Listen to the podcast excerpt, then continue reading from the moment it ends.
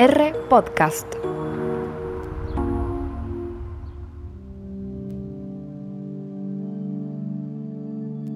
Hoy nos vamos a ocupar algo que la pandemia quedó muy, muy expuesto, muy bien reflejado, que tiene que ver con los ensayos clínicos.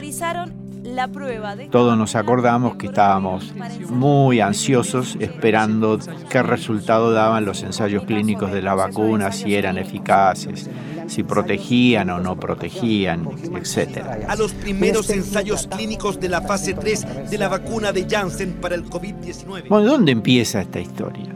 Los ensayos clínicos ocupan un lugar muy, muy, muy destacado en el terreno de la investigación clínica y en sintonía con la necesidad de brindar un bálsamo para tanto padecimiento humano, la práctica de explorar los beneficios de un promisorio agente terapéutico o preventivo como fueron la vacuna, atraviesa la medicina desde que tenemos historia de dónde viene. Juro por Apolo presenta Bradford Hill. Los números salvan vidas. Francia, siglo XVI, frente de batalla. Por ejemplo, hay un gran cirujano, Ambroise Paré, a inicios del siglo XVI, refiere el éxito logrado al tratar las heridas de los soldados del ejército de los Luises con una mezcla de clara de huevo, aceites de rosas y turpentina en contraposición a los pobres resultados que le venía proporcionando el aceite hirviendo, que un buen día se tornó escaso para el beneplácito de los combatientes. El pobre soldado que venía herido con un golpe de una espada, encima tener que aguantarse el aceite hirviendo, yo creo que los mismos combatientes dijeron, al aceite hay que derramarlo para que cuando lo quieran usar digan no hay. El aceite faltó y dijeron, bueno, acá hay otra manera. Siglo XIV.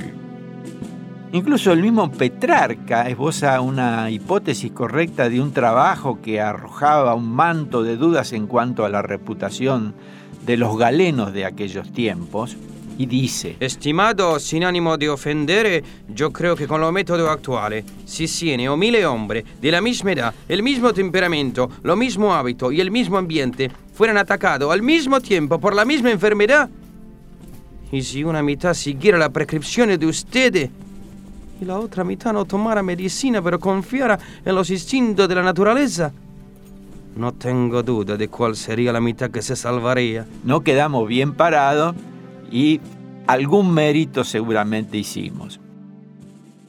Y el historial registra algo ya esto más reciente y esto sí ya más rimbombante y muy interesante.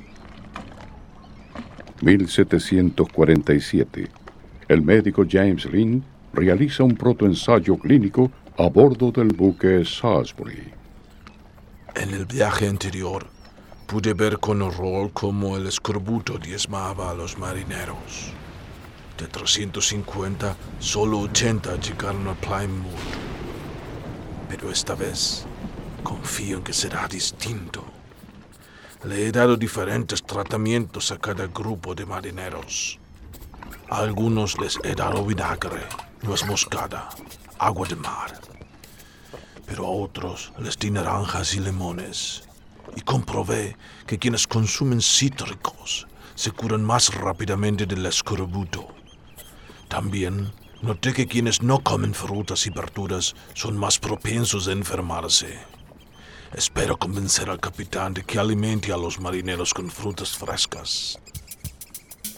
Ya fines del siglo XIX, principios del siglo XX, el campo de la investigación médica atestigua la llegada de la estadística para que haya un mayor protagonismo insospechado hasta ese momento. O sea, se investigaba, pero ¿qué tenía que ver esto de los números hasta que se va dando cuenta el campo de la investigación que en realidad el manejo de los números era muy importante a la hora de obtener alguna conclusión.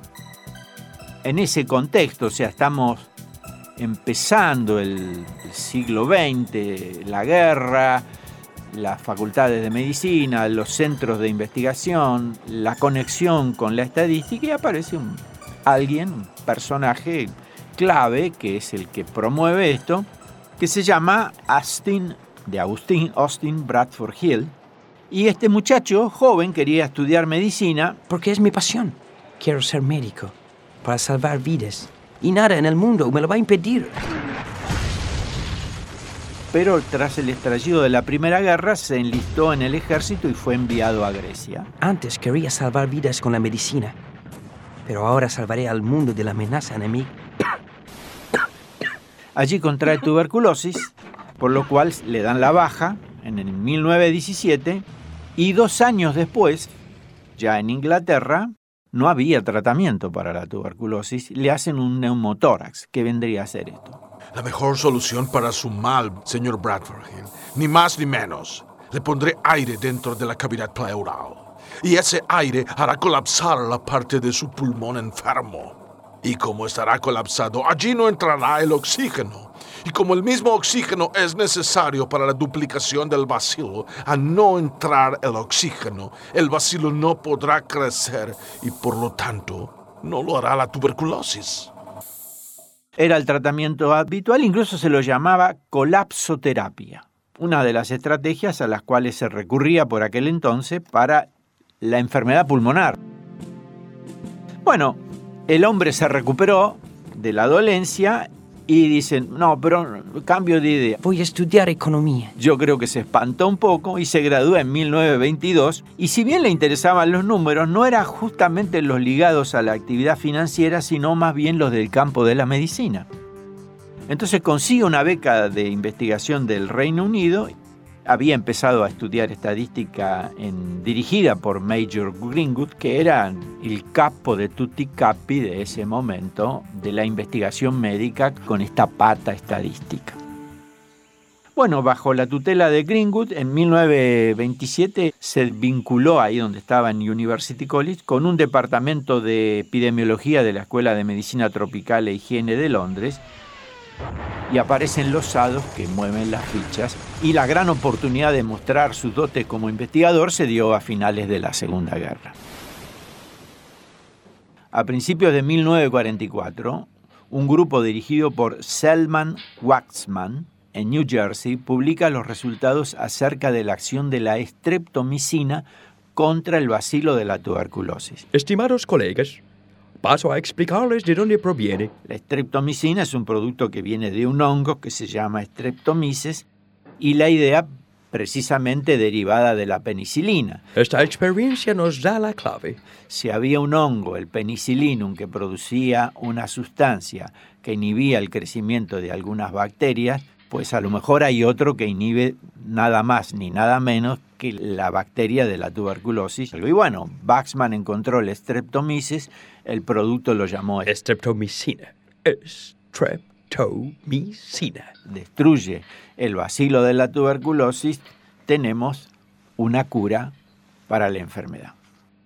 Y vendámosla. Parecía muy prometedora, pero Inglaterra estaba terminando la guerra, había sido devastada por una guerra. Señores, es imposible que la corona invierta en esa supuesta cura. Miren por la ventana. Miren cómo ha quedado Londres. Está tan destruida que parece Manchester. Nuestras arcas no tienen una sola libra. Si quieren desarrollarla, necesitamos saber que realmente funcione. Por lo tanto, había que hacer un estudio que dijera es o no es bueno. El Ministerio de Salud del Reino Unido lo contacta a Bradford Hill a fin de que estuviera en el diseño, obviamente el estudio lo iban a llevar adelante los médicos, pero que él estuviera en el diseño de cómo había que hacer este tipo de cosas para probar la eficacia de la streptomicina en tuberculosis. Señor, le propongo para ello introducir la técnica de aleatorización. ¿No le parece un poco arriesgado dejar todo en manos del azar? Es más complejo que eso. Mi idea se inspira en la de una gran eminencia de la estadística, Ronald Fisher. Él experimentó en agricultura introduciendo esta técnica de aleatorización. El azar decide en qué terreno se aplica un abono y en qué terreno se aplica otro. Y luego observa cómo están las semillas y cuánto rinden. ¿Lo comprende? Esta idea la podemos incorporar al ensayo de streptomicina. Pero los seres humanos no son plantas, señor Bradford Hill. Por supuesto que lo sé, pero eso no significa que no podamos aplicar la técnica. Por una suerte de números al azar, ajenos al médico, al estadístico, a quien fuere, se iba a decidir quién iba a recibir streptomicina y quién no. Porque no había cura para la tuberculosis y la única manera de saberlo era, bueno, habrá más curaciones de un lado que del otro, pero si no hay un control simultáneo que no recibe la sustancia supuestamente activa, todo lo que tenemos es una impresión, pero no un, un saber. Oh, señor Bradford Hill, si no le entiendo mal, usted propone tomar a pacientes con tuberculosis. Al 50% de estos pacientes les dará una inyección con streptomicina todos los días y al otro 50% les dará otra inyección, pero que en vez de eso no tendrá nada. No, no, no, no es que no tendrá nada. Tendrá una solución fisiológica o un solvente, un, un placebo. Placebo quiere decir complaceré o dar placer, y fue tomado de un salmo. Caminaré ante la presencia del Señor en la tierra de los vivientes. La Biblia la traduce San Jerónimo. Y entonces, aparentemente, cuando él lo traduce, en la traducción en vez de caminaré es complaceré. Porque si hubiese sido caminaré ambulavo coram domini. Pero como dice complaceré, placebo coram domini. ¿Y qué hacían con este salmo? Cuando fallecían las personas que tenían algún dinerillo, venían unas plañideras, estas señoras que rezaban y lloraban, lo que nosotros podíamos llamar las lloronas. Y, entre otras cosas, recitaban el salmo Placebo coram domini. Pero ¿cómo lloran las pobres? ¿Qué eran del difunto? Nada, es un llanto alquilado. No, no diga que son falsas. Shh, son las placebo. Les pagan por llorar. Y de ahí quedó que placebo era lo no real, lo, lo fingido, lo simulado, lo que no es, no tiene existencia verdadera. Para esto decir, bueno, este es el medicamento activo y este es el placebo. Comprende, necesitamos usarlo. Tenemos ampollas con streptomicina y otras que son placebo. Se distribuyen y tanto los médicos como los pacientes no saben qué hay. Es decir, nadie sabe dónde está el principio activo porque eso es lo que hay que determinar. Pero de todo modo, esto plantea eh, un problema ético. Nadie se siente bien y aparte el mandato de la medicina es hacer lo mejor para el paciente. El problema es que aquí no se sabía si era lo mejor.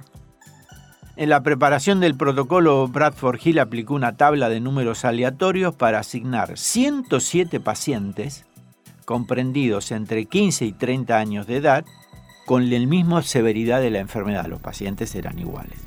A la mitad de los pacientes les he dado streptomicina. Entre los 18 pacientes que han fallecido durante el estudio, solo 4 habían recibido streptomicina y los otros 14 no la habían recibido.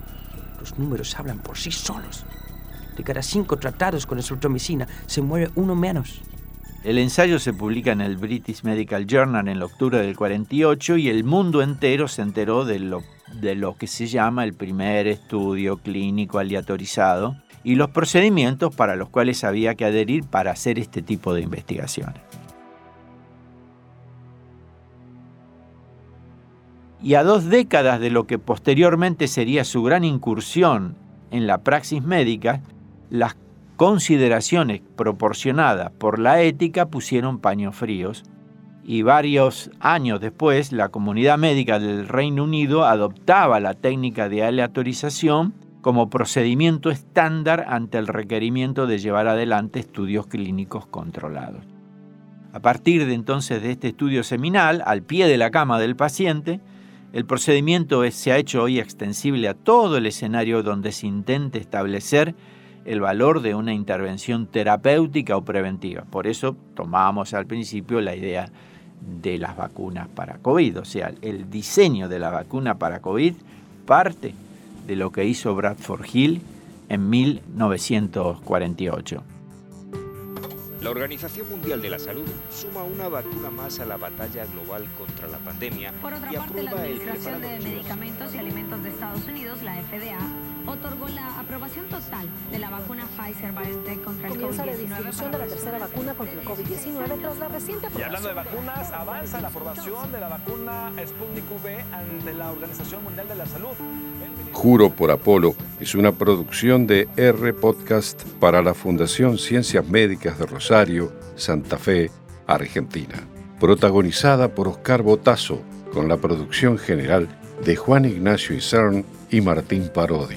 Guión de Luciano Redigonda. Música de Santiago Sietecase. Y las actuaciones de Lucila Campos, Juan Nemirovsky, Juan Pablo Jevoli y Carlos Bacaro. Diseño gráfico Sebastián Fandiño, Chulo. Comunicación, Valentina Alvarado. Juro por Apolo forma parte del proyecto Medicina Lírica de la Fundación Ciencias Médicas, presidida por el profesor Dr. Alberto Muñagurria.